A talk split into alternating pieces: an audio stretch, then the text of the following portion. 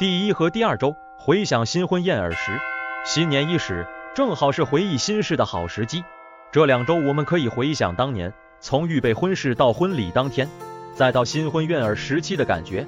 对华人家庭而言，或许不像西方人的订婚、婚宴预演、婚礼蜜月模式，但在这过程里，在亲友祝贺和家族期待当中，新人也一定有对未来美好生活的期待，也会有更紧密的身心灵交流。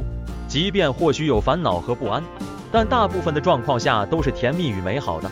同样，或许不是每对夫妇都有西方式的婚前誓词，也或许不会说出 for better or worse，不管好坏，无论健康疾病都彼此珍重同行这样的话，但应该都有婚姻是一辈子的事这种概念。其实这就是婚姻的承诺，而且必须谨记，真正的承诺里不会有。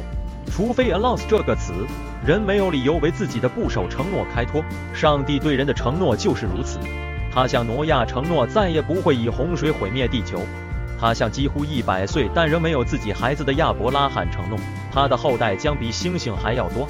上帝的本质是信守承诺，而在交换誓言，在这段漫长的婚姻旅程的开始，我们也触及了这种神圣的特质。信守的承诺是承诺的真谛。是种子发芽和培育信任，是爱的证明，是动词而不是名词。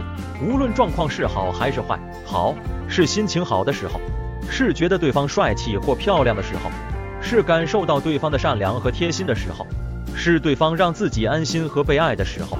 坏是对方不尊重自己和自私的时候，是累到想发脾气或暴躁的时候，是不体贴或做了什么蠢事的时候，是忽视彼此感受的时候。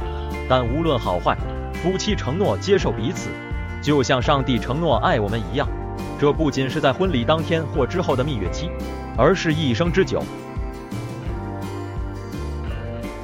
讨论与思想问题，回看一下自己的婚礼誓词，或者在网上找一份标准的格式，然后讨论和反思。这个讨论和思想的重点是检视自己，而不是给对方。想想我有没有遵行这誓词，如果没有。自己如何能够做得更好？不要将誓词内的承诺当作批评对方或引起争论的材料。本篇资料来源是 Michelle Peterson 著作的《Stay Married: A Couple's Devotional》夫妇灵修周记。